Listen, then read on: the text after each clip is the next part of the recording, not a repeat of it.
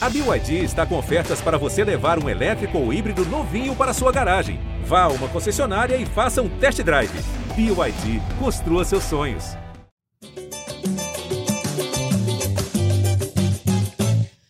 Fala, torcedor vascaíno! Tá começando o episódio 255 do podcast GE Vasco.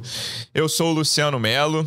Depois da segunda derrota do Vasco em São Januário, mesmo placar, foi 1 a 0 para o Bahia, agora 1 a 0 para o Santos. Um jogo diferente, né? Se o segundo tempo contra o Bahia foi um massacre do Bahia, ontem a gente pode dizer que foi um quase massacre do Vasco, mas o Vasco com todas as limitações dele de criação, jogando bola na área com uma defesa que nesses jogos em casa se mostrou frágil, né? Em, pouco, pouco exigida, mas sofrendo gol. Ao contrário dos jogos contra times mais fortes, em que a defesa é muito exigida e consegue resistir. Vamos tentar entender. Teve mudança na escalação, teve coletiva polêmica depois. Muito assunto para a gente tratar aqui. Estou recebendo um dos repórteres que cobrem o dia a dia do Vasco no GE. Como é que você está, Tébaro Schmidt? Seja bem-vindo. Fala, Luciano, tudo bem? Um abraço para todo o torcedor vascaíno acompanhando a gente no podcast. Segunda derrota é, do Vasco em São Januário, nesse Brasileirão. É, a time ainda não conseguiu uma boa apresentação diante de sua torcida nesse início do, nesse início do campeonato. Ontem, como você bem colocou, é, foi, uma, é, foi uma postura diferente, assim, principalmente do, do segundo tempo contra o Bahia, do primeiro tempo contra o Curitiba. Ontem o Vasco, pelo menos, conseguiu criar alguma coisa. Eu, eu sempre cobrava aqui que o Vasco precisava vencer as partidas, mas não conseguia chegar ao fim pressionando. Né? Ontem, de, sabe, querendo ou não, ainda conseguiu uma pressão ali. Teve todos os lances do, dos pênaltis que o Vasco que o Vasco vai até hoje a CBF lá reclamar, questionar critério de arbitragem. O, o clube acha que houve pelo menos dois a três pênaltis ali que poderiam ter sido marcados. Acho que o mais escandaloso deles é o em cima do Pedro Raul, já quase no fim ali. Mas ontem o Vasco pelo menos conseguiu incomodar o Santos, assim, mas no final das contas não, não, não mudou de nada. Mais uma derrota em São Januário. É, Vasco precisa. É, como é que eu posso dizer? Vasco precisa ligar o alerta acho, o quanto antes, porque né, são seis rodadas, tudo bem, mas a gente sabe como é que é o Campeonato Brasileiro muito se fala em sequência, ah, o Vasco vem de uma sequência muito difícil. Aí eu ouvi um torcedor hoje, amigo meu, falou, pô, tem mais três jogos complicados. Aí eu falei, cara, o Campeonato Brasileiro é todo numa sequência difícil, a gente for olhar assim. Então, se o Vasco não ligar o alerta antes, vai se complicar nesse Campeonato Brasileiro. Eu espero que esse alerta já esteja ligado, amigo. Nosso segundo convidado aqui, eu vi que ontem mandou o vídeo direto da arquibancada de São Januário, representante do Vasco no projeto A Voz da Torcida, do canal Portão 9 no YouTube. Como é que você está, João Almirante? Seja bem-vindo. Fala, Luciano. Fala, Tébaro. Eu sempre fico me preparando para responder essa pergunta. Como é que você está, João Almirante? e é difícil, às vezes, não soltar um palavrão assim que vem na cabeça na primeira hora. Mas estamos aí, estive ontem em São Januário, concordo com essa análise inicial do Tébaro, acho que foi um jogo é, diferente em relação ao que foi a partida contra o Bahia e contra o Curitiba. Contra o Bahia, é, o Vasco, apesar de ter a bola no segundo tempo, foi o Bahia que esteve perto Sim. de marcar.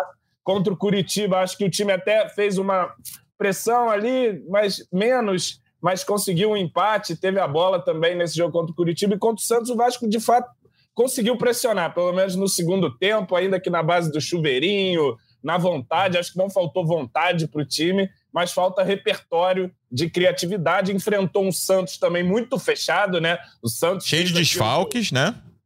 Cheio de desfalques, é verdade, mas um Santos que depois de fazer o gol e fez o gol e não fez mais nada praticamente da partida, nem no segundo tempo. Sentou no resultado no segundo tempo, fez a retranquinha ali e foi bem sucedido, né? Boas atuações ali dos, dos zagueiros. Se nos jogos contra times fortes a gente elogiou aqui o Léo, o Bambu, enfim, ali, sistema defensivo, goleiro. Ontem o Santos teve isso, né? Teve um goleiro num, numa boa tarde, os dois zagueiros muito bem ali né, nas jogadas aéreas, cortando tudo, né? Enfim, é um time que, que conseguiu se defender bem. Acho até que se o Vasco tivesse empatado, não seria injusto, ainda mais considerando os pênaltis aí que o, que o Tébaro levantou. Creio que pênaltis no plural. Singular, singular. Tem, tem, que ver a reclamação. Agora, o pênalti no Pedro Raul me pareceu bem claro. E eu nem sou desses que, que é, marca qualquer pênaltizinho, qualquer faltinha, mas ele foi deslocado ali. Acho que, no mínimo, o VAR é, deveria ter sido acionado ali. E, e, acho também que tem que reclamar, viu? Tem que protestar também, deixar registrado lá. Não sei se vai adiantar alguma coisa, mas enfim, pelo menos para, quem sabe, no próximo jogo a gente ter uma revisão do VAR que seja.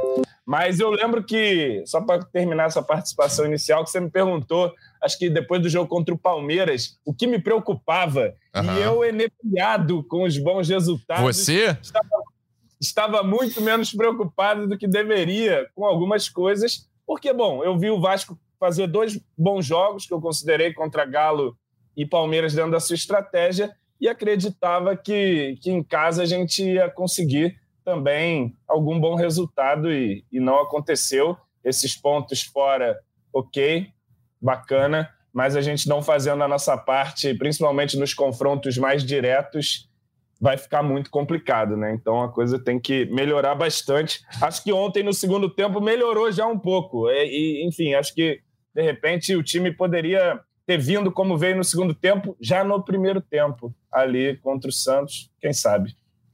Eu falei aqui antes da estreia que eu considerava o Vasco uma das duas maiores incógnitas desse campeonato, né? E, cara, eu vou te falar que, para mim, tá mais ou menos resolvido que até a janela eu já não acho o Vasco incógnita. Eu acho que o Vasco vai brigar lá embaixo.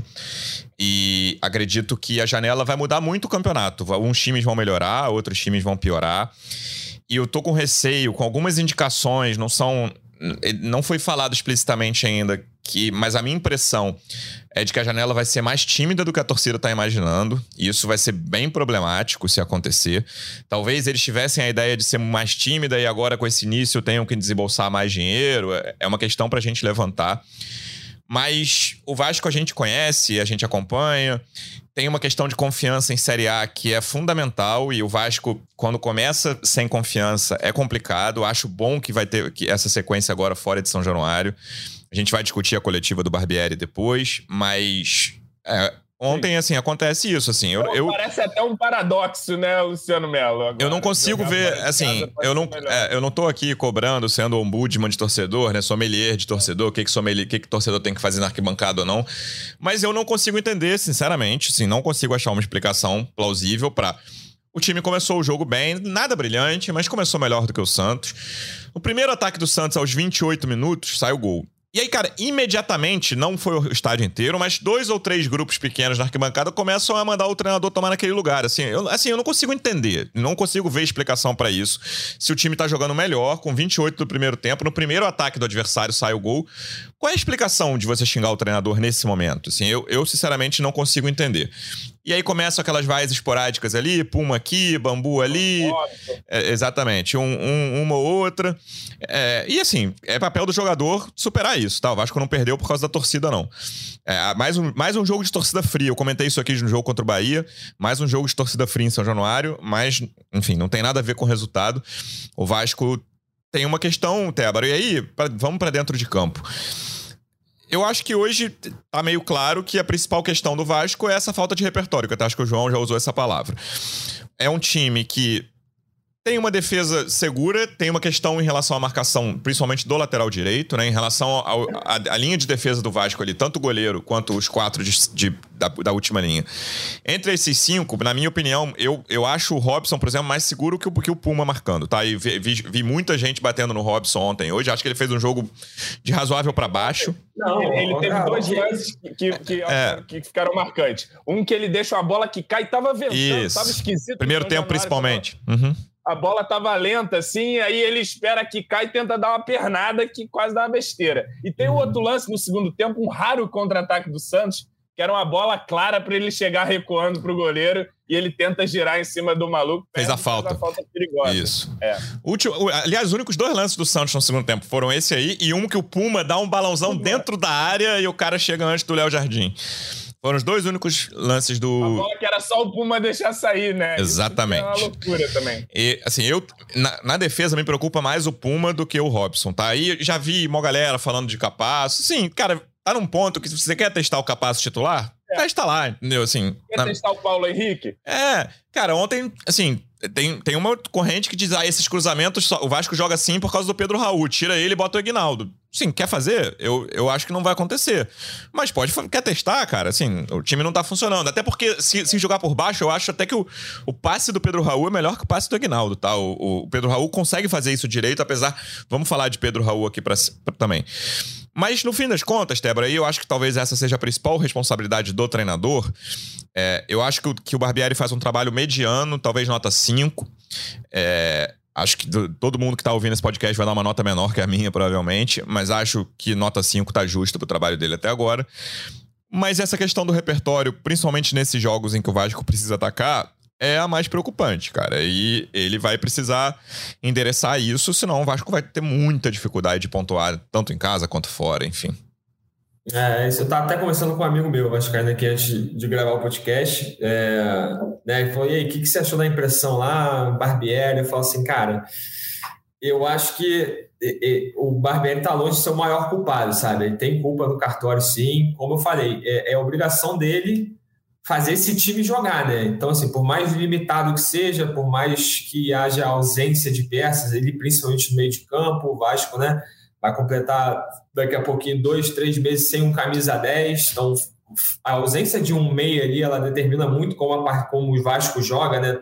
Ontem foram 50 cruzamentos na área, porque o Vasco não consegue trabalhar a bola pelo meio. Foram poucas jogadas trabalhadas, assim. Então, é obrigação do Barbieri fazer esse time jogar apesar disso tudo. É, mas está longe de ser o principal culpado. Assim. Então, é, um, é um time limitado, falta peças, é, é, complicado, mas ele também deveria, acho, na minha opinião, fazer a equipe jogar pelo menos um pouco melhor, principalmente quando ela, ela existe essa necessidade da, da equipe se impor. Né? Já ficou muito claro que quando o Vasco precisa se impor, é aí que é, está, está, está feita a receita do caos aí. Mas ontem, pelo menos, ele deu uma resposta nessa escalação inicial, tentando mudar alguma coisa, né? É, e aí você vê reações que às vezes não fazem sentido, né? Que fala, pô, até o Vasco tem que mudar. E quando o cara muda, eu vejo muita gente falando, pô, o Barbieri tá perdido. Então também não é por aí, né, cara? Ontem ele escala o Figueiredo, o Galarza e o Barros como titulares. O Galarza na, na, na vaga do Andrei, que, enfim, já, já, era, já era previsto, que o Andrei está a serviço da Seleção Brasileira Sub-20, e o Figueiredo e o Barros ele mais por opção dele. Depois na coletiva ele até explicou que o Alex Teixeira ele mostrou é, resultados nos exames que, que apontavam risco de lesão se ele jogasse 90 minutos. Então, por, é, segundo ele, por isso que o Alex começou no banco e entrou no segundo tempo e o Figueiredo foi titular. É, o Barros numa, numa posição ali, eu achei até que ele ia jogar mais recuado, achei que ele ia fazer a do Rodrigo, cara, mas muitas vezes quem fez a do Rodrigo foi o Jair e o, e o Barros foi. pisando muito dentro da área, principalmente no primeiro tempo. E, e, tanto é que vários cruzamentos encontram o Barros e não encontram o Pedro Raul, né, cara? E aí, falando do Pedro Raul, já adiantando, é, o Vasco ele joga em função do Pedro Raul. O Barbieri já disse isso lá atrás no Campeonato Carioca, que, é, que a, a estratégia assim, é fazer essa bola chegar nele, seja por baixo, mas principalmente pelo alto. E aí, dentro disso, de, de, nesse sentido, eu acho que o, o Pedro Raul, principalmente ontem, assim, ele deixa muito a desejar com relação a, cara, tantos cruzamentos assim, acho que tem mais bolas precisam encontrar ele. Os cruzamentos foram perfeitos? Não, não foram perfeitos. Acho que o Piton poderia ter caprichado, principalmente o Puma é, foi por menos ao ataque, mas o Piton estava lá toda hora, poderia ter caprichado melhor nesse, nesse cruzamento. Mas acho que o Pedro Raul, o camisa 9, o centroavante, da, da altura que ele tem, acho que ele precisa aparecer mais nesses jogos. Assim. Ontem o Isaac e o Messias levaram a melhor em cima dele praticamente em todas as bolas. A cena mais comum da partida foi o Isaac e o Messias tirando Joaquim, né? de cabeça. Joaquim e Messias. É né? É, perdão, isso, é, Joaquim, isso, perdão, perdão. O, que eu acho também, Tébaro, é que é, os cruzamentos são pouco qualificados, são poucos cruzamentos é, da linha pois de é, fundo, cara. com um bom espaço. É geralmente cruzamento para facilitar o zagueiro mesmo, que está vendo o jogo de frente para tirar a bola vem da, geralmente da intermediária ali, né? Eh, você vê que os cruzamentos que vieram da linha de fundo, acho que teve uma que o Pedro Raul acerta a cabeçada e o. Que é o João Paulo. É, teve uma. Ele, é, ele deu duas cabeçadas ontem. É, essa que foi boa defesa, iníciozinho do segundo tempo, uma logo depois que é um escanteio que ele dá uma cabeçada meio blazer, assim. Ele tem esse jeito que a torcida é. se irrita, né? Tentou uma bicicleta no, no é, não, nos ali, acréscimos. Ali é Quando ele tenta a bicicleta, é o fim do mundo. É, na, mas também virou, é, assim, como tava o Léo Jardim, e aí eu lembro que eu falei aqui que naquele Vasco Flamengo 3 a 2 Flamengo, segundo da sequência, no, no, intervalo, eu, eu falei isso, assim, relato de quem estava no Maracanã. Eu ouvi mais gente reclamando do, do gol que o Léo Jardim tomou do Arrascaeta, aquele primeiro da meia-lua, a porrada que o, o Arrascaeta acerta, do que gente reclamando do Capasso que tinha né, cometido o maior erro de Vasco Flamengo dos últimos, sei lá, que eu lembro. É, tava essa questão com o Léo Jardim ao longo do Carioca, no fim do Carioca ali. E agora isso virou o Pedro Raul, cara. Assim, o Pedro Raul acho até que fez mais por onde. Ele tem uma né, responsável direto pela eliminação na Copa do Brasil, era só acertar um pênalti. Mas virou isso, assim, qualquer cruzamento que ele não pegue, virou. Pô, aí o cruzamento foi 4 metros de distância dele na área. Se ele tá no primeiro pau, a bola foi no segundo. Cadê o Pedro Raul? Cadê o centroavante que não ganha uma? E aí, assim, minha opinião, o lance que mais me incomodou dele por... É o pivô que ele não dá no orelhano. Também, bem lembrado. Mas vou te falar, o lance que ele sofre o pênalti, pra mim foi pênalti, ele tá inseguro quando recebe a bola, cheio de perna, assim, ele já podia ter batido. Esse lance foi o que mais me incomodou, assim. Ele É uma tabela que ele faz com o Alex, recebe do Alex. E ali, cê, assim, foi pênalti, mas ele tava sem saber o que fazer. Minha impressão, tá? Isso é super subjetivo. É, esse lance me incomodou, assim, porque ele, já era um fim de jogo ali, que ele sabia que ele estava sendo contestado, já houve uma vai ou outra ali. Mas esses cruzamentos, cara. Né? É, esses cruzamentos. Teve talvez dois ou três ali que ele brigou, né, junto com o zagueiro ali. E aí, pô, a torcida reclama, parecia que ele tava disputando, disputando na cabeça com o Lucas Lima, entendeu? Com um cara baixinho. Pô, o Joaquim e o Messias são altos pra caramba. Ele, ele também é, ele tem que brigar. Mas eu, assim, me incomodei muito menos com o Pedro Raul do que a média da, da, dos torcedores, assim. Eu percebi que havia um, um, um, incômodo e uma irritação muito grande com o Pedro Raul. O acúmulo também do Pedro Raul. Exatamente, assim. Ele é responsável direto pela eliminação. Não é o único, mas assim, era ele acertar um pênalti que o Vasco tinha passado de fase na Copa do Brasil. Então, vem isso, fora os outros pênaltis. Perdeu contra o Flamengo, mas no jogo que o Vasco ganhou. E acho que essa questão, cara, só vai ser resolvida quando ele começar a meter gol, entendeu? E ainda eu concordo com isso que o Tébaro falou, de o time joga em função, concordo até porque o Barbieri falou isso. Mas, cara, tem que. Mesmo pode. Você pode manter o Pedro Raul, na minha opinião, e tentar jogar de uma forma diferente, entendeu? De, de, de mais trabalho, de mais articulação. Ontem, por exemplo, tem uma bola que o Alex chuta. Eu vi, achei que o Alex entrou direitinho, vi gente também dizendo que foi muito bem. Acho que entrou ok. É, entrou, e aí eu tinha falado em relação à escalação, eu falei no, no último podcast aqui. Os dois caras que estão para sair do time na boca aí são Rodrigo e Alex. Os dois saíram, né? Por opção do, do Barbieri. Fora a mudança do Andrei teve duas mudanças por opção, que foram exatamente Rodrigo e Alex, e eu concordei, cara. Não vou. Caramba, foi só Luciano Melo dizer isso no podcast. Olha aí, ó. foi lá e. Não, nada a ver uma coisa com a outra. É, mas... Disse que o Barbieri está ouvindo o podcast. É, eu, eu, acho que o Barbieri ouve ou alguém fala para ele, mas ele não mudou o time por causa disso, pelo amor de Deus. É. Mas, e aí, já com, com a obra pronta, né? Depois do jogo, é, eu acho que daria para não botar o Galarza e botar mais um meia ali na frente, entendeu? Botar ou o Alex ou o Eric, enfim. É, mas na hora, eu vou te falar, quando saiu a escalação, eu mandei num grupo, falei, gostei da escalação. Não vou mentir, assim. E gostei da escalação com a ressalva de que eu tenho várias questões com o Galarza titular, ainda falei isso. Mas é um elenco sem, sem volante, cara. É um elenco, esse elenco que foi construído aí, é um elenco sem volante. E aí tem muita gente falando de meia, e é assim. Ontem saiu o gol por outras razões, o Vasco perdeu o jogo porque o cara mais técnico dos 22 em campo era o Lucas Lima.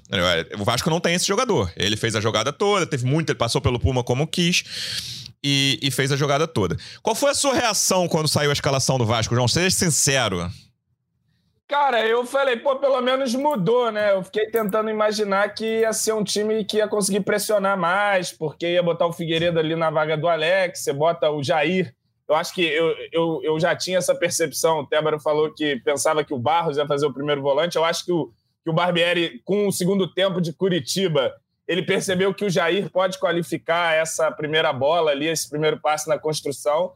E o time até começou bem, cara. Teve ali seus 15, 20 minutos que, que costuma ter até, às vezes. Sim. Mas acho que até começou bem. Melhor que o Santos, né? O Santos, de fato, foi fazer o gol na, na primeira vez que chegou e não chegou mais, né? Fez o gol e resolveu o jogo ali.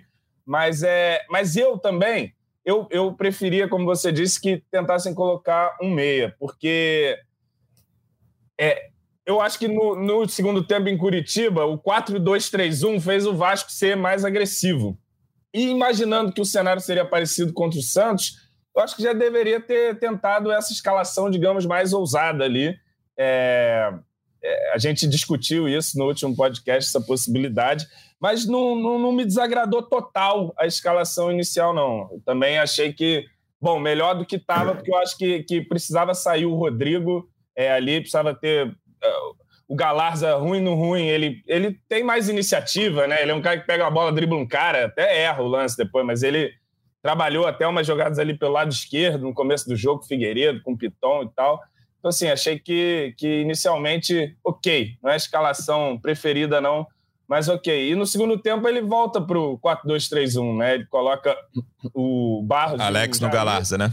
O Alex por dentro, o Figueiredo e tal, e o time melhora. De novo no 4-2-3-1, melhora. O Santos recua também e a gente consegue pressionar mais, chegar mais, né? Porque depois do gol foi muito ruim. Muito. Foi muito também. O pior momento do jogo, né? E você falou de, de São Januário, né? É, eu até comentei mais cedo no Twitter. E, bom, eu entendo torcedor, todo, não quero, como você disse, ser um ombudsman de torcedor. Mas, cara, o Vasco estava ali jogando melhor que o Santos, toma um gol. E, e, não tem nem, nem resquício de um Vasco é o time da virada, Luciano Melo. Nada. Começa já o terror, já para cima dos caras tudo. Vai ali. E aí, no segundo, acho até a torcida entrou no jogo, tentou empurrar, Foi. o time começou ali também tentando dar uma pressionada. Não, na, hora que ele, na hora que ele chama Eric Marcos e Orelhano, assim, é o momento é, que a torcida é, mais é. canta, né? Que eles reagem e tal. Então deu para ver uma tentativa de reação no segundo é. tempo, sim. E aí, aproveitando esse teu gancho, cara, eu acho que, meu amigo, tem que colocar o Orelhano. Ah, né, João, a lenda de Orelhano. Já tá virando lenda a isso, lenda, hein, cara? A lenda na boa. Não, cara, na que boa. O que ele fez? Mas falando sério, ontem especificamente, ele fez alguma coisa que, tipo, que fez. te fez essa... Fez. O que ele fez que te fez chegar a essa conclusão de que tem que botar o Orelhano? O que ele fez é porque eu vejo que ele dribla os caras. Ele perde uma bola, perde, mas ele dribla os caras, ele consegue driblar, ele tem drible, é um dos poucos jogadores ali que pega, dribla um, ele não tem medo de driblar, ele vai, ele erra, mas ele consegue também. O senhor não lembra, mas ele dá um passe enfiadinho pro Puma, que o Puma cruza a bola, encobre o goleiro e o zagueiro tira em cima da linha. Sim. É uma enfiada de bola do Orelhano ele faz a jogada que era, o, o, era certa do Pedro Raul devolver nele e ele bater de frente. E o Pedro Raul acaba girando. Tinha um, cara, tinha um cara do Santos entre eles, não era tão fácil assim, mas ele tinha que ter dado o passe, o Pedro Raul. É, tem que ter dado o passe. Mas ele é capaz, eu vejo ele, quer dizer, eu acredito que ele será capaz de fazer esse tipo de jogada como ele fez no Curitiba, contra o Curitiba. No Curitiba eu concordo que ele entrou bem. Ontem eu não consegui ver isso. É, mas então, mas eu acho que tem que dar mais cancha para ele e acho também. Ah, eu até falei isso ontem. Eu não concordo, eu tô discordando de mim mesmo já, Luciano. Eu já tô em, em outro estágio. Porque o que acontece, cara? Eu, não dá pra gente abrir mão de um cara que dribla ali. Num time que não tem coletivo, para mim tem que ter alguém que saiba driblar. E ele é o maior driblador que a gente tem ali. E eu acho que ele não jogou de meia, mas vai jogar agora. ele nunca jogou de meia, mas ele tem 22 anos. Com 22 anos, tu nunca fez um monte de coisa ainda. E ele nunca jogou de meia. Agora tem que botar, bota, bota porque não dá para tirar o pack? Beleza, não dá para tirar o pack. Então, bota o pack de um lado, bota um outro ponta também para fechar corredor do outro, e aí Figueiredo, Eric Marcos, olha o que eu estou falando aqui, mas é a vida é dura mesmo. E no meio, o, o, o, Orelhano com liberdade de trabalhar naquela entrelinha, pedir jogo, eventualmente trocar com o PEC, fazer esse salseirinho que ele faz a partir da, da direita, a partir do meio, enfiar uma bolinha. Eu acho que é uma, uma alternativa para o time ter alguma coisa diferente ali. Eu faria esse tipo de coisa aqui, embora até duas semanas atrás ainda tivesse, não, vamos dar tempo. Acho que tem que botar o garoto para jogar. Vou comparar o áudios. Eu vou fazer, é, vou fazer corte do último episódio e desse você falando não. sobre a hipótese Orelhano Meia, que vai ser exatamente o contrário. Não, não, não, não, não. não. Mas é porque, cara, eu tá, o, a gente vai vendo. Acho que seis jogos a gente já pode fazer um recorte de algumas coisas. Eu acho que o Jair, por exemplo, descobrimos um lugar para o Jair render melhor, para ele. Mas dá para fazer, dá para fazer isso, momento. dá para fazer isso fora de casa, João, contra São Paulo e Fortaleza? Eu acho que vai voltar o Rodrigo, hein? jogar contra o São Paulo, hein? Eu acho que vai voltar o Rodrigo. Pode ser. Agora o problema é, é uma das coisas que me irritou no Barbieri ontem.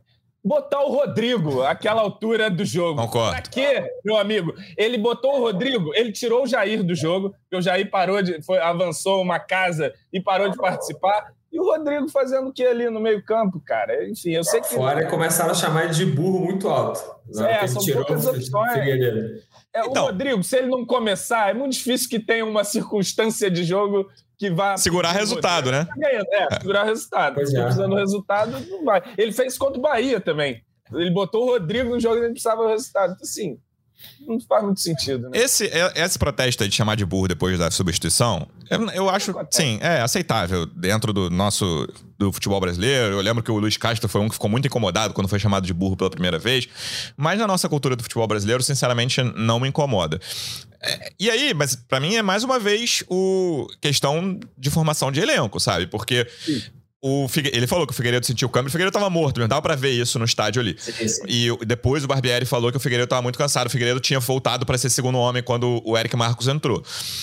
Para ser o segundo homem de meio. E aí, quem você olha, cara, é Rodrigo Cocão, né? No banco, se você quiser deixar o cara ali no meio, era, era as opções. Botar o menino Cocão ali naquele, naquele caldeirão ia ser duro também, né? É complicado, não, é verdade. Pelo menos o Rodrigo já tá mais ambientado ali com a casa, né? Com, com a própria torcida e tal. Que até um, duas semanas atrás, sei lá, três, Rodrigo não pode sair do time mais alguma e tal. E agora já mudou tudo.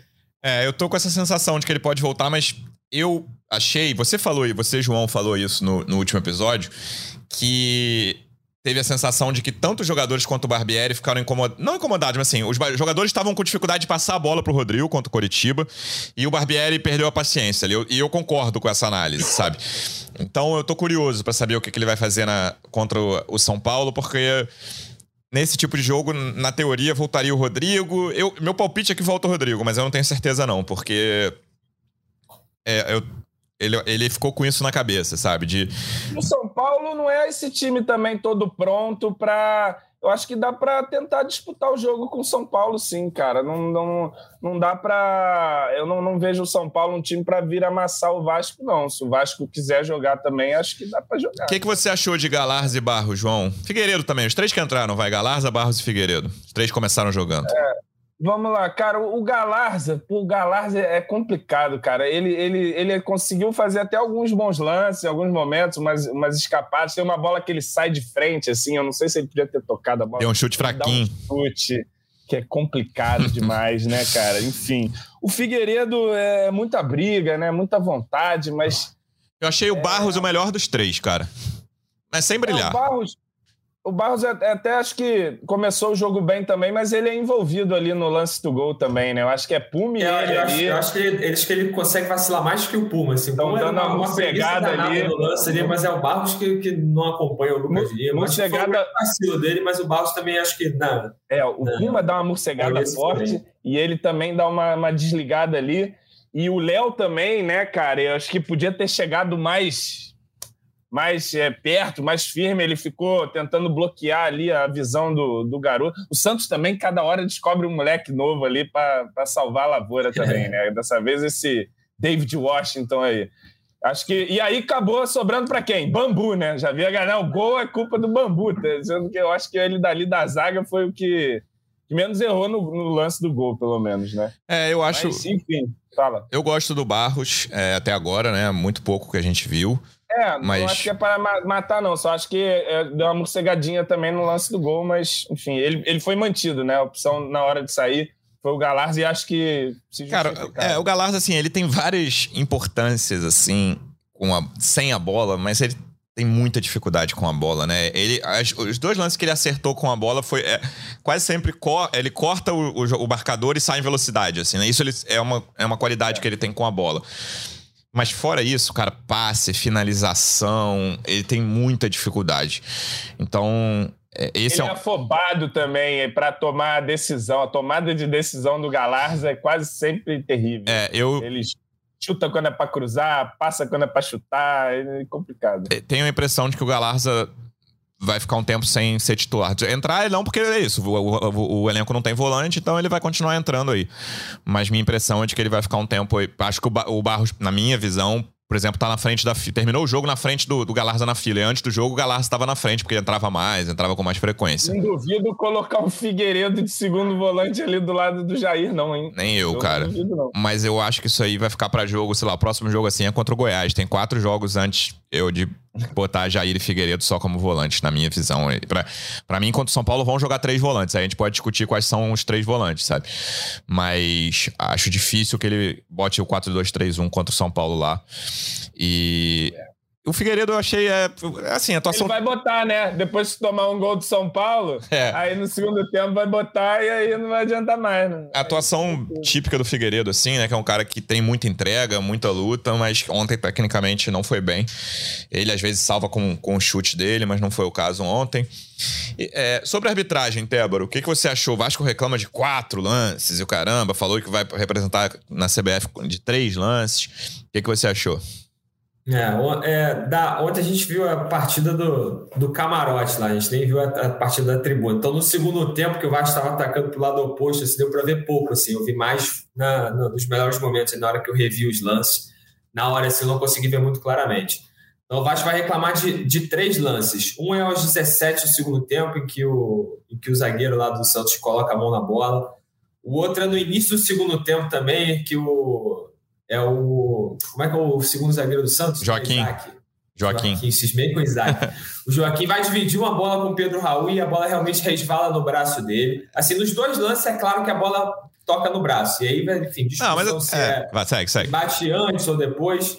Agora, o, o, lance, o lance que acho que é o pior mesmo é o é em cima do Pedro Raul. Não é, aos 40, que o vai dar um toquinho, ele tenta dar um toquinho na área e bate no braço também do cara meio abertinho assim. Isso esse eu não vi. Cara, eu, não, ah. eu, eu, não, eu acho que eu vi esse lance. Cara, enfim, tem um lance que deram um perigo de gol, que a bola foi parar. Lance, assim. A bola foi parar até dentro do gol. Eu vi muita gente falando disso no Twitter. Não sei se está em algum recorte. Uma bola que o João, o goleiro do Santos, sai mal e a bola acaba entrando, inclusive. E aí o juiz já tinha dado falta, sei lá, perigo de gol. Eu vi gente reclamando desse lance também, não, não cheguei a. Esse, esse lance eu não cheguei a ver. Mas de, eu, o, Vasco vai reclamar desses três lances. assim. Ontem, antes da coletiva, o Brax foi falar com a gente lá na, na sala de imprensa e ele, ele falou que o Vasco se sentiu ultrajado, muito criticado, criticou bastante a atuação do árbitro. Disse que a diretoria e a CBF hoje reclamar principalmente desses três lances que eu falei. E aí, desses três, acho que o mais, o mais discutível, e até o PC de Oliveira ontem falou na troca de passos que deveria ser pênalti, é esse lance em cima do Pedro Raul, os outros dois, eu acho que, enfim, vão, vão acabar entrando no pacote ali. E como o João falou, cara, é, acho que tem que reclamar mesmo. Disso não vai sentir nenhum efeito prático de ah, vai anular resultado da partida, nada. Mas eu acho que essas reclamações servem muito mais para o clube se fazer presente ali dos bastidores, pressão, e aí o árbitro pensar duas ou três vezes né? antes da próxima partida. Pois é, não surge nenhum efeito prático ali na hora, mas eu acho que precisa reclamar Acho que desses três lances, o que ele mais tem razão de reclamar é em cima do Pedro Raul no, no, no final do jogo. Pô, acho que o VAR, uma o, carga ali. o VAR, no mínimo, tem que chamar para dar uma olhada. Pô. Sim, sim. Por que, que tem VAR? E aí, e aí eu vi o pessoal discutindo, eu acho, eu acho até justo mesmo, né? Do, dos jogadores mais experientes talvez terem segurado ali para o VAR falar de alguma coisa para o árbitro. Nos três lances, tu vê que a bola é. A reposição de bola é muito rápida, assim, já volta a partida e aí, enfim, dos três lances, o árbitro não foi convidado para assistir a, a, E agora tu não pode rever também, o lance no VAR, né? Tu não pode reclamar muito, né? Porque senão o juiz já pá, pá, pá, cinco cartões amarelos. Essa, essa nova Eu achei aqui o lance do Puma, João, é, foi no fim do primeiro tempo. O cara. É, não, não achei pênalti, não, porque o cara corta o Puma tenta dar um drible dele dentro da área. Aí o jogador do Santos tira a bola. Isso um, um grudado no outro. A, bo, a bola bate na, na, canela, exatamente isso. Na canela do cara do Santos, no joelho do Puma, isso com os dois grudados. E aí depois bate no cotovelo do cara do Santos que tá junto ao corpo, assim. Então achei não. Isso aí é assim. São Januário é pênalti. É, cara, assim, eu acho eu sou minoria nessa, mas eu sei que todas as diretorias fazem de ir reclamar. Acho chato isso pra caramba. Acho que não tem efeito prático. E acho um tanto quanto constrangedor que o Vasco reclame dos dois lances de mão, que é, assim, é regra que todo mundo sabe. Uma bola bateu na cabeça do, do, do segundo. A lance do segundo tempo é a bola bate na cabeça do, do, jogador e bate no braço do mesmo jogador, o cara que tá subindo com o Pedro Raul. E o lance do primeiro tempo é a bola bate na cabeça de um jogador e bate no braço do outro, vindo de companheiro. Enfim. E o lance do Pedro Raul é pênalti, claro, né? Não, não tem o que ficar discutindo aqui. Não. O juiz errou, o VAR errou, todo mundo errou. Luciano marca esse pênalti ali aos 50 e tantos do segundo tempo, a chance de alguém perder ali. Quem bate, João? Jair? Isso ia falar, quem, quem ia bater? Quem bate? A gente tava nessa discussão voltando pra casa. Não, acho, não ia pegar essa bola. Acho que iria o Jair. Ia ser complicado, velho. É. Meu palpite é Jair. Ou Piton, sei lá. O Piton não bateu tendo sete chances é. contra o ABC, cara. É verdade. Ia ser o Jair. Ia ser o Jair. Acredito que ia ser o Jair mesmo. É, não, não, acho que não ia ter como como fugir disso, não. E aí, João, eu quero falar com você sobre a coletiva de Maurício Barbieri. João, para quem não está. Todo, né, hoje não é live, então ninguém está vendo. Eu ia falar para quem não está vendo. O João está balançando a cabeça negativamente só de eu falar de coletiva de Barbieri. É, eu comentei aqui que eu acho um trabalho nota 5 até agora. Mas o Barbieri precisa se ajudar. E aí você vai falar assim, pô, nada do que ele falou na coletiva é mentira. Concordo, né? Nada do que ele falou é mentira. Mas, e aí eu acho que tem um trabalho até de departamento de comunicação do Vasco, tem assessoria ali no futebol, né? tem, tem assessoria pessoal de cada jogador, treinador, mas acho que nesse caso específico é um trabalho de assessoria do clube. Fazer o treinador entender, e aí eu não tô falando aquele argumento antigo, o João já deve ter usado muito, ah, vamos contratar o treinador tal porque ele conhece o Vasco, né? Isso, pô, já, quantas vezes você já ouviu isso daí? Não acho que seja um pré-requisito o treinador conhecer o Vasco para trabalhar no Vasco. Mas para quem trabalha no clube, e aí, nesse caso específico, eu tô falando da comunicação, precisa conversar com o treinador num certo momento ali. E é curioso porque cinco dias antes ele tinha dado uma coletiva muito elogiada, né? Na terça-feira, ele deu uma coletiva que muita gente gostou, foi elogiado em redes sociais, em grupos de WhatsApp. Mas foi uma coletiva de ontem, né? A coletiva pós-jogo. Foi uma coletiva de quem mostrou desconhecimento de como pensa o torcedor. Claro que o Barbieri conhece o Vasco, né? Obviamente, não, tô, não é maluco. Todo mundo que acompanha o futebol conhece o Vasco e a história. Ah, e... inclusive, ah, inclusive, pessoas já me disseram que Barbieri é Vasco. É, enfim. Se, se, pô, tem chance. Sendo ou não, que eu acho que não é pré-requisito, né? Ele pode torcer para qualquer clube é. e trabalhar bem no Vasco. Ele não precisa se sabotar, né? E algumas frases que ele comentou ontem, acho que principalmente a do Santos. E, cara, o time do Santos é muito, é muito abaixo também. É um time, os dois times entraram em campo ontem, um com 7 e um com 6. Agora né, tá com 10 a 6, parece que tem um abismo na pontuação, na tabela entre o, o, o Santos e o Vasco. Mas o time do Santos que entrou em campo ontem, com o, o ataque todo, né, banco, era, tipo, que é Marcos Leonardo, Soteudo e Mendonça, né? Nenhum desses caras jogou.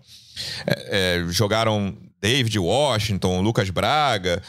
E aí era um time que, assim, quase. Em, não frangalhos, não, mas com, com várias reservas.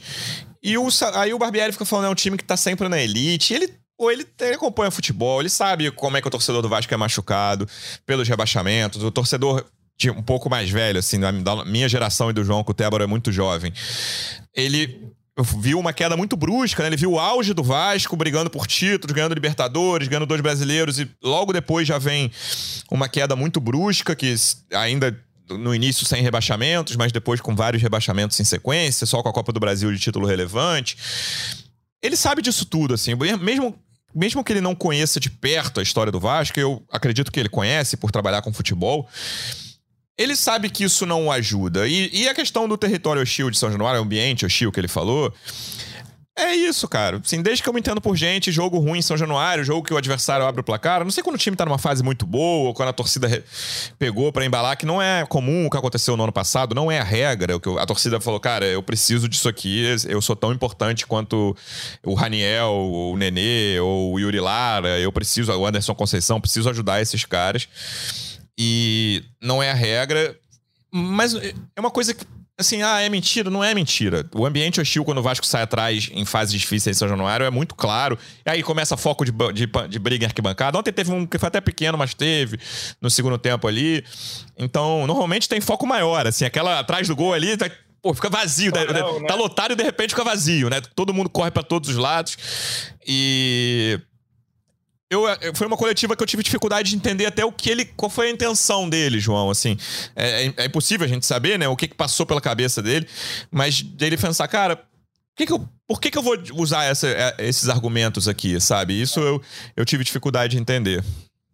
Então, cara, eu acho que a coletiva foi pior que o jogo, viu? Concordo. Ele conseguiu piorar ainda a situação que já tinha sido ruim do jogo. Eu acho que é, é óbvio que os treinador ele vai tentar defender o seu trabalho, ele vai tentar apontar coisas positivas que ele está enxergando do time. E acho que cabia para ele, nesse papel, falar: ah, pressionamos no segundo tempo, conseguimos é, nos impor sobre o Santos, é, é, ainda que com muito cruzamento e tal, tivemos as chances, o goleiro foi muito bem, a dupla de zaga foi muito bem e tal, Santos teve seu mérito. E também ele podia valorizar o Santos valorizar o Santos sem menosprezar o Vasco, né? Valorizar o Santos, o Santos é também um adversário de camisa, de tradição, veio desfalcado e tudo mais, mas é um time que tem que ser sempre respeitado e tal. A gente tentou fazer o jogo, infelizmente não deu. Só que ele usou, na verdade, ele menosprezou o Vasco para defender um trabalho que até o momento é, como você disse ali, mediano no máximo, né?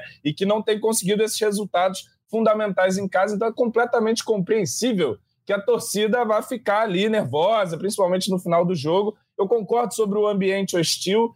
É, o torcedor ter razão ou não de xingar não, não muda o fato claro. que esse ambiente hostil prejudica ali em alguns momentos dentro de campo. É, acho que rolou isso um pouco no primeiro tempo, no segundo tempo nem tanto, mas é, é um caminho muito ruim que o, que o Barbieri escolhe para trilhar ali. Acho que ontem era um jogo para para pedir desculpa pela torcida que veio, pela derrota. Vamos continuar trabalhando, sem falar muito e trabalhando mais para os resultados aparecerem, do que entrar nessa de que ah, o Santos está sempre aí na primeira divisão e o Vasco é um time pequeno que, enfim, tá aqui coitadinho. E outra, primeira. João, é o, caso, né? o Santos tá brigando contra rebaixamento em algumas temporadas. Parece que o Vasco Também. até 2008 não tinha pressão. O Vasco tinha muita pressão para não ter o primeiro rebaixamento. Quantas vezes o Vasco entrou em campo ali naquele início de século, 2002, 2004, por exemplo, dois anos que eu lembro muito claramente ali, que um o Ramon salvou, outro o Pet salvou, basicamente foi isso. O Vasco entrava em campo muito pressionado nessas retas finais, falando, cara, o Vasco não pode cair pela primeira vez, entendeu? É, a pressão sobre o Santos, e o Santos tá cheio de moleque também. Parece que o é, Santos, né? É. O jeito como ele falou, parece que o Santos é um, um time de jogadores muito experientes, é. que são e muito qualificados. Não, não.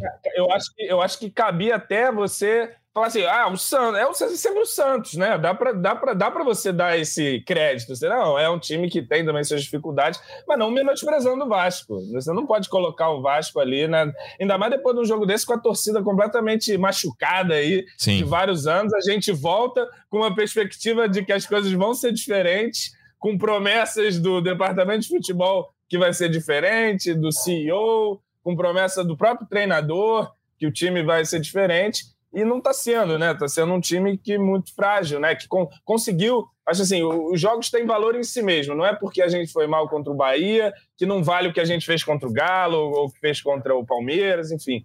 Mas a gente não tem conseguido fazer a nossa parte dentro de casa, né? Que é essencial para a gente ter a tal temporada sem sofrimento de que a Abel Braga tanto falou ali no, no início do ano, né? E achei péssima a coletiva do Barbieri. O clima o curioso é que o Barbieri Barbieri, ele é ele é um cara que ele, ele dá umas respostas muito ponderadas, assim. Então, sempre quando você. Ele fala bem, cara. Ele fala. É, é ele, ele tem o dom da oratória. Ele, ele pensa na melhor palavra, do, né, do, da melhor resposta. Então, isso fica muito claro que ontem ele realmente pensou naquilo e achou que fosse o melhor a ser dito mesmo. E, e enfim, realmente ele, ele, ele diz isso no sentido de, pô é, o Santos ele está mais acostumado com o Ceará, mas mesmo assim a gente amassou o Santos. Foi, foi, esse, foi, esse foi o sentido é. da, da, do argumento dele, mas realmente acho que foi muito, muito infeliz. Por exemplo, a resposta do território hostil, do, do ambiente hostil, eu achei até boa, cara. Ele, ele consegue. E engraçado que é uma, é uma resposta que se dá uma semana depois daquela coletiva que ele deu lá no CT, falando que pô, as críticas têm, elas têm que ser elas têm que ser com mais respeito, e ele conta a história lá do, do filho dele que foi num jogo e ele foi xingado e o filho não quis ir mais ao estádio. E aí acontece tudo isso uma semana depois, ele nem sequer toca nessa, nesse lado da nesse lado da entrevista, sabe, ontem, assim. Então, essa, essa resposta do ambiente hostil, ele consegue explicar assim que, pô, que, que, que, compartilha o sentimento de frustração com o torcedor, que entende, mas que assim, que o fato da crítica em si não vai tirar o sono dele, o que vai tirar o sono dele é tentar melhorar a equipe. É, ele é sempre esse cara ponderado. Assim, nessa resposta, por exemplo, eu lembro que alguém perguntou, acho que foi o Vini do SBT, aí ele respira, bebe um copo d'água assim, então o cara sempre pondera, sempre pensa no que vai responder. Mas essa realmente, comparando o Santos ao Vasco, assim, acho que ele foi, foi muito infeliz. É, e, e essa, até essa parada que você falou do que o time foi infinitamente, superior. Isso eu não acho um absurdo ele citar no meio de uma, de uma resposta. Qualquer técnico vai falar e ficaram lembrando, ah, porque o Cudê falou contra o Vasco. Sim, qualquer técnico nessa situação, e esse tipo de jogo acontece muito, não só no brasileiro, mas enfim, no brasileiro especificamente, que é um time dominar, atacar mais e perder o jogo. Isso acontece direto, em toda rodada vai acontecer, sei lá, duas vezes. É, eu acho natural, acho até porque o técnico precisa se defender e, e, e, eu tenho comentado muito aqui que a gente precisa, principalmente nesse início, falar mais de desempenho do que de resultado, ainda que o resultado seja fundamental. É, ontem não foi um dos piores desempenhos do Vasco nesses jogos aí, não, né? Foi o melhor jogo. É, contra esses times é, Bahia, Coritiba, né? Isso aí. Contra esses times Bahia, Coritiba e Santos foi o melhor jogo do Vasco. É, então eu acho natural que o técnico fale isso no contexto. Mas ele precisa reconhecer e ele precisa falar dessa questão do, da falta de repertório, falta de variação no, no ataque, sabe? É, ele, ele é um cara que admite erros, isso eu acho uma qualidade. É, mas ele precisa trabalhar e o Vasco tá tendo tempo para trabalhar. Isso que eu acho é, é, a coisa que mais me preocupa. Eu queria que o Vasco fizesse uma gordurinha, gordurinha em relação aos lá de baixo, né? Não, não na gordurinha no, na liderança. É, Antes do quarta domingo, quarta domingo. Exato. Não, e, e quando tá todo mundo, por exemplo, daqui a duas semanas já tem sete ou oito times da Série A que rodaram na Copa do Brasil, porque né, acaba as oitavas, sete ou oito, dependendo se o esporte passar de fase ou não. Porque Aí já, já não tem mais Copa do Brasil. Daqui a pouco tem time eliminado de Libertadores Sul-Americana. Esse ainda tem até o fim de junho a, a fase de grupos das, das, duas competições. Tem um mês e meio aí. Não tô nem falando da, do quarto domingo do Vasco, tô falando dos outros, entendeu? Porque quarto domingo do Vasco vai estar tá todo mundo jogando quarto domingo. Mas começou o campeonato com um monte de time ruim disputando outras competições. E só o Vasco, acho que era Vasco e Coritiba ou Cuiabá, é, que não tinham mais nada para disputar. Agora não, a situação já mudou e o Vasco não conseguiu fazer essa gordura e, pelo jeito, até a janela, pelo menos, não vai fazer. É, você estava lá na coletiva, Tébaro? Tava, tava na coletiva. E é isso que eu tô falando, assim, ele. Eu, eu, por isso, eu sempre elogio ele, assim, sempre acho legal essa questão dele, dele pensar no que vai responder, sabe? Fica muito claro, assim, ele tenta responder da maneira mais respeitosa possível, até algumas perguntas, por exemplo, que você vê que tem uma, uma crítica ali na pergunta, ele pensa, pondera e tal. É, mas essa, essa comparando o Vasco e o Santos, acho que ele realmente mandou mal. Como o João falou, ele poderia muito bem ter elogiado o Santos sem menosprezar o Vasco. É, torcida muito machucada, acho que eles têm razão em ter, ter, em ter se incomodado com essa, com essa resposta. Mas é isso também. E como você falou, cara, ele é um cara que é, é um técnico novo, é um cara que admite quando erra, é, ele tem as suas convicções, mas, por exemplo, ontem. É, tentou mostrar essa resposta, tentou dar uma resposta mudando a escalação, sabe? Então, como você falou, não é um, não é um trabalho perfeito, mas ele tem vários méritos nesse trabalho, assim, mas o fato do Vasco apresentar pouco repertório quando precisa se impor isso vai muito em cima, da, em cima dele. Então ele precisa realmente encontrar uma maneira, é. apesar do Vasco ter as carências, apesar é. do Vasco ter tudo isso, ele precisa encontrar uma maneira desse time jogar melhor. Eu, eu, eu acho isso também, mas eu acho que o, o peso carências do elenco também tem. Sem dúvida. Assim, muito, né? grande, que, muito grande. Que, que eu acho que, por exemplo, no meio-campo hoje, eu vejo o Vasco tendo um jogador, que é o Jair. O resto ali é a molecada que pode, né? Vira bem, vai mal, vai bem, o Barros entrar ali e tal. Não tem, não tem um meia no elenco, gente. Não tem um meia. Não, não, tem que ser improvisado, o Alex Teixeira, ou agora eu pedindo ali o Orelhano. Carabarral, Carabarral. O, o Carabarral daqui a pouco vai começar. Vamos ver o que, que é, porque, enfim, é mais difícil, né? O Carabarral entrou contra o Bahia lá com o pior cartão de visitas do mundo. João. Mas. Tá. É um time que não tem o ponta. Enfim, lembra? Pega o podcast da gente, Vasco e River Plate. Pós Vasco e River Plate. O que, que precisa o time? Volante, meia, ponta. E não chegou. O fato é que do meio para frente não chegou. Do meio para trás, chegou. Aí você vai discutir: ah, pô, foi mal esse jogo, oscilou, Puma foi bem, foi mal, Robson e tal. mas eu acho que a linha defesa, ok, goleiro e tal. Agora, do meio para partir do Jair para frente, é. é. o PEC, que ainda bem que cresceu e ajudou, porque também não era um cara que a gente contava no início, que fosse ter tanta preponderância assim. O Pedro Raul, que num time que não cria, que não encosta, também sofre. Então, é complicado. O, né? Pra mim, a falta do camisa 5 tá, é, é indesculpável, cara, porque já era uma questão que todo mundo achava que o Yuri lá ia ser o reserva, e logo no início da janela o Yuri sai, não fica ninguém, cara. E o Vasco não contrata. Para mim, é o maior, é o maior problema e da montagem do elenco. e Nenê, que eram os dois Isso. meias do Exatamente. elenco, e não vem nenhum. Ninguém. É João, pra, um... pra fechar, escalação no sábado, você é o professor. Vamos lá, São Paulo e Vasco no Morumbi, ah, com a sua presença na arquibancada. olha só onde você me colocou, Luciano Melo. Vamos lá. Não faz corte disso pro GE, não, senão o pessoal vai ver só o corte. Tá tudo no teu Twitter, cara. Você, você bota. Ao longo... que você é. não é o técnico. Vai sair daqui vai twittar. É, ao longo da semana, o João twitta três escalações diferentes. É sempre é. assim. Vai. Vamos lá. Não, então, a escalação de segunda-feira, qual é? Sábado eu vou amadurecer as minhas ideias aqui. Cara, na linha defensiva, eu iria manter a linha defensiva, muito embora eu conceda a possibilidade de botar um capaço ali para bota o Capasso, vamos ver o Capasso então no jogo aéreo, como é que vai ser o Capasso, como é que não vai ser. Colocaria também talvez o Paulo Henrique, dá uma chance para ele correr, já que o Puma tá dá um descanso para o Puma, mas também se mantiver não, não é o meu maior problema nesse momento a linha defensiva.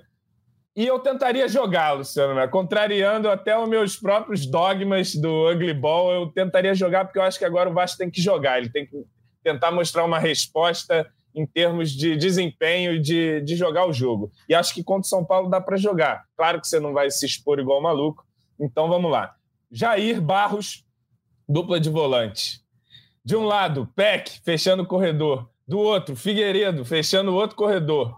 No meio, encostando o Pedro Raul, Orelhano, sempre buscando esse jogo entre linhas ali, às vezes trocando com o Peck. Eu faria isso, colocaria o Magrelo para jogar de saída e vambora. Tentar fazer alguma coisa diferente. É isso. Voltaremos então depois dessa e partida. Você concorda? Não, agora. Não, que... não, não, não, não concordo. É... Vai fazer, então. linha, linha defensiva toda igual. Tô na Vai meter os três volantes. Vou, claro que eu vou. Mas eu tô. Covarde. Rodrigo, é, eu tô, tô com dificuldade de achar os três volantes.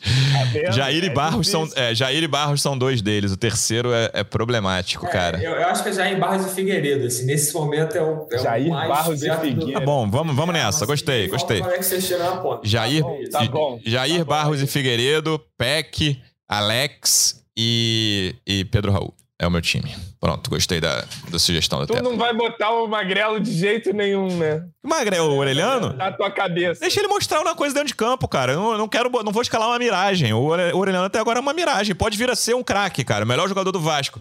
Mas até agora ele é o preço que ele custou e a torcida acha que ele tem que entrar por causa disso. Enfim, eu acho que ele fez um bom jogo contra o Coritiba. não estão com você. Acho que ele fez um jogo contra... contra... É, não, eu sei. Você tá com as massas. Eu acho que ele fez um bom jogo contra o Coritiba. Mas até aí, para mim, o PEC faz um brasileiro melhor do que o Orelhano com tranquilidade. Assim. Vai lembrar o ano passado que o Palácio também era a solução do Vasco no segundo tempo e tal. Mas é e às vezes que ele, que ele foi titular. Orelhano. Entendi. Peck e Orelhano, é isso que eu quero. Eu tô ainda com o João Almirante da semana passada que falou que não devia fazer isso. Tá bom, então. A gente vai voltar Aquele depois. João Almirante não sabia de nada. ele achava que ia brigar lá, lá no meio da tabela tranquilo. Complicado aquele. Voltaremos então depois dessa partida contra o São Paulo. Boa viagem, que traga os três pontos do Morumbi. João Tébaro, obrigado mais uma vez pela presença e até a próxima. Valeu, Luciano. Um abraço, abraço, João, abraço, torcedor Vascaíno. Tamo junto, até a próxima. João, obrigado e boa viagem, até a próxima. Abraço, Luciano, abraço, Tébaro, torcida vascaína. Estaremos lá no Morumbi. Ontem eu já saí, já cobrando os caras. Não foge não, hein? O ônibus já tá pago. Vamos lá pro Morumbi e vamos buscar essa vitória aí, cara. É, acho que antes do início do campeonato a gente olhava aqueles cinco primeiros jogos, todo mundo, Ih, não vai fazer ponto nenhum. E agora tá meio que nessa situação de novo. Vamos ver se o time sai desse buraco aí, jogando no, no Morumbi, depois Fortaleza. Jogos duros pela frente, mas é isso. Encarar. É isso, torcedor vascaíno. Obrigado mais uma vez pela audiência. Até a próxima. Um abraço. Vai o Juninho na cobrança da falta.